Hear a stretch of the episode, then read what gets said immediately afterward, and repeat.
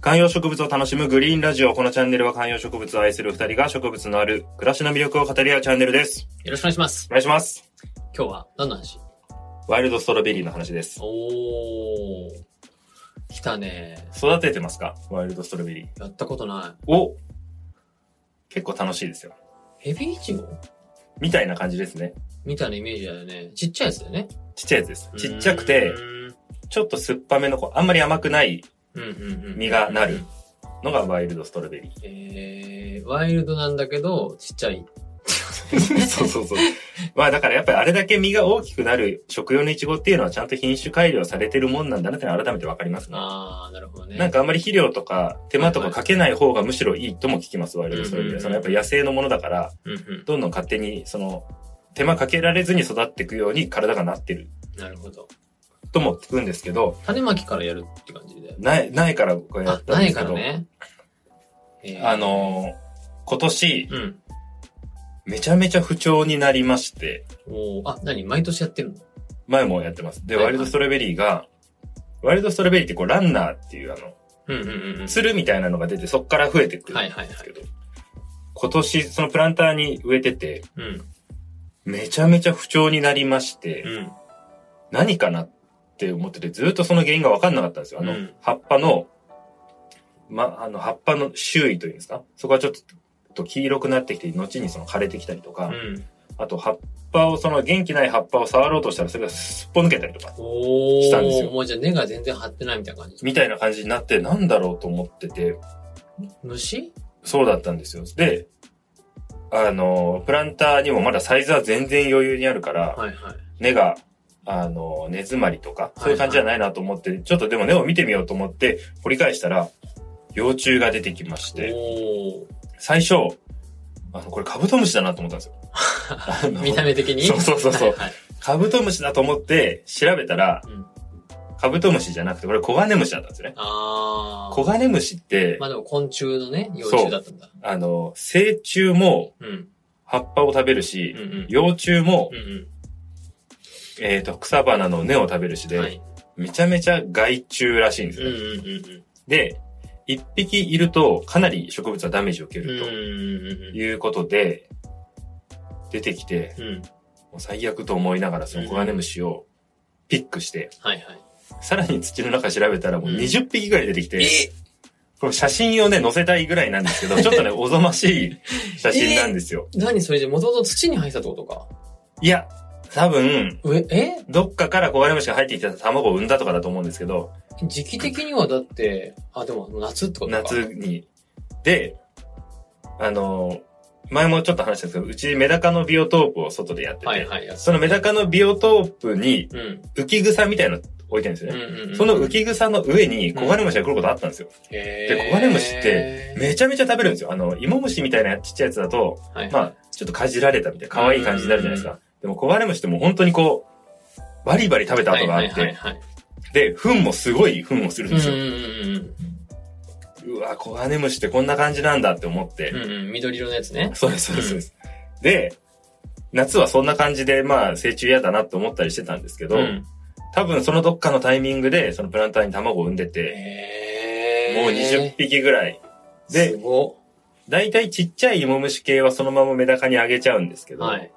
コガネムシってもう本当にあ、、丸々してるもんね、多分。そう、丸々してて、ん何どれぐらいって言えばいいんですかねあの物消しゴムぐらいのサイズがあって、へーももう最悪でしたね。すごっへーで、、今、そのプランターから全部ピックして抜いて、うん。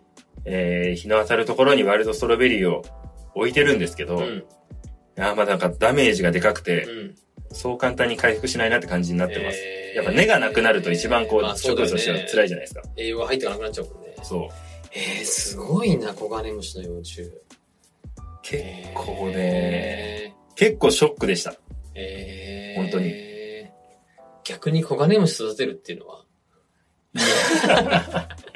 コガネムシってなんかあんま可愛くないですよね。カブトムシなら まあいいねですけど、でもカブトムシって別に多分木の根とか食べないんですよね、きっと。あ、うんと、いやでも、あれだよ。多分、あのーなんていうの、おおがくずじゃないけど、多分そのはいはいはい腐葉土みたいなやつの木のあれは食べるから、どっちかというと、ね、根っていうのが根じゃないですね木かな。うん。いやー、コガネムシはなんか育てる気にもなんないし、まあ確かに、他にも影響出そうだね。そう。えー、アゲハと、か、はいはい。モンシロチョウとかなら、まあまあね。飛び立つところとかも含めてこう、あさなぎになったと確かかに確、かあにうかしたになるじゃないですか。やっぱりコガネムシって幼虫もしかもあの結構顎がでかくて、うんうんうんうん。こういうやつ まあ、あの、ちっちゃいカブトムシの幼虫みたいなイメージでしょそうそうそう頭茶色い系だよそね。うそうそうそう。でもちっちゃいカブトムシの幼虫っていうか、ほんとカブトムシの幼虫と一緒 です、ほぼ見た目は。なるほどね。ねえーいやでもやっぱり、その、イチゴとか、うんそういう、まあ、いわゆるフルーツみたいなやつって、まあ、虫がつくイメージはあるよね。で油虫とかも来そうじゃん。アブラムシはね、だから全然いいんですよ。うんうん。そのまま、こう葉っぱから、そのビオトープにバッて入れると、うんアブラムシ落ちてって、それをメダカ食べるんで、 アブラムシとかあとあの、蚊の幼虫、はい、ボウフラね。ボウフラはい。とかは全然いいんですけど、うーんやっぱりあげられないでいい。だからあの、20匹ぐらいまとめて取れたんで、うん。もうあの、これはもう、川に巻こうと。はいはい。鯉が食べたりするの。 こいあつらはあ一応の、そこはもうそこですね。殺さずに、捨てずに、そう。川まで持ってったんだ。だから川で結局死んでしまってると思いますけど、へえ。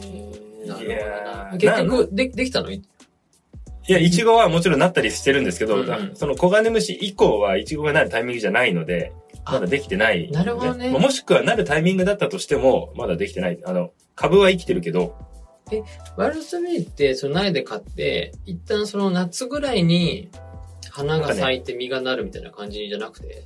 結構、多年草というかう、んうん一年中なるみたいなこともあるうんみたいで、多分環境次第だと思うんですけどあ、そうなんだ。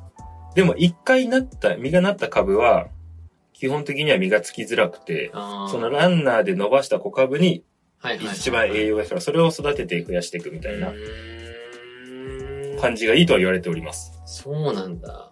あ、じゃあ、一応今は、まあ株としては生きてるというか、あるけど、そうでもダメージは負ってるって、あの、えー戦地から帰ってきたみたいな。